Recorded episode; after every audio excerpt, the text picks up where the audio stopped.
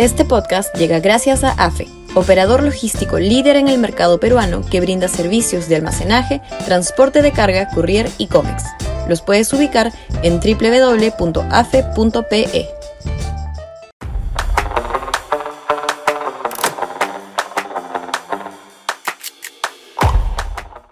El Atila de Chota. Sudaca, Perú. Buen periodismo. La última encuesta de Ipsos que muestra el desplome de la percepción de que estamos avanzando. Apenas 3% del país lo considera así, versus el 67% que estima que vamos para atrás.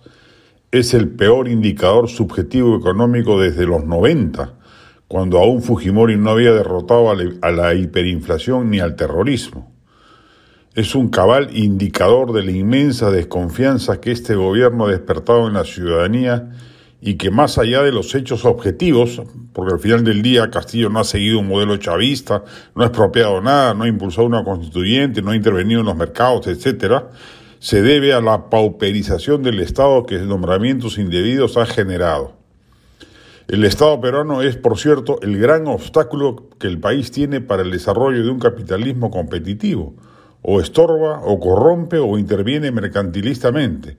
No es un Estado promercado, ni mucho menos, y era a esa tarea a la que debería haberse dedicado sus esfuerzos la clase política que nos gobernó después del 2000 y que no hizo en absoluto, generando las condiciones propicias para que un disruptivo improvisado e incapaz como Pedro Castillo llegue al poder, dejando de lado una opción menos mala como era la de Keiko Fujimori. Pero mal que bien, algunas mejoras se apreciaban, se tecnificaban algunos estamentos burocráticos o se generaba experiencia en algunos sectores que facilitaban la relación con el sector privado.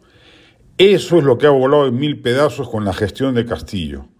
No hay una sola entidad o política pública que haya mejorado en este casi primer año de gestión del presidente que llegó de la mano con Perú Libre. Todo ha empeorado y en algunos casos de manera dramática particularmente donde Cerrón ha metido la mano, el tema ha sido más desgraciado. Ello explica el resultado de la encuesta que referimos. En ella sobresale el dato de que la percepción negativa respecto de la propia situación económica es peor inclusive comparada con la de los tiempos de la pandemia en su fase más intensa, cuando estábamos encerrados, la actividad económica paralizada y el panorama era terriblemente sombrío. El Atila de Chota ha destruido las esperanzas de los peruanos.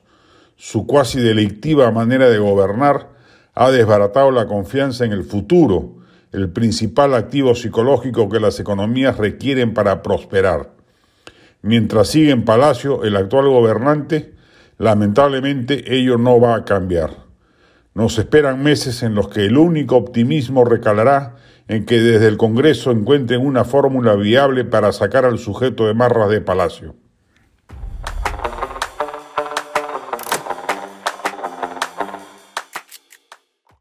Este podcast llegó gracias a AFE, operador logístico líder en el mercado peruano que brinda servicios de almacenaje, transporte de carga, courier y cómics.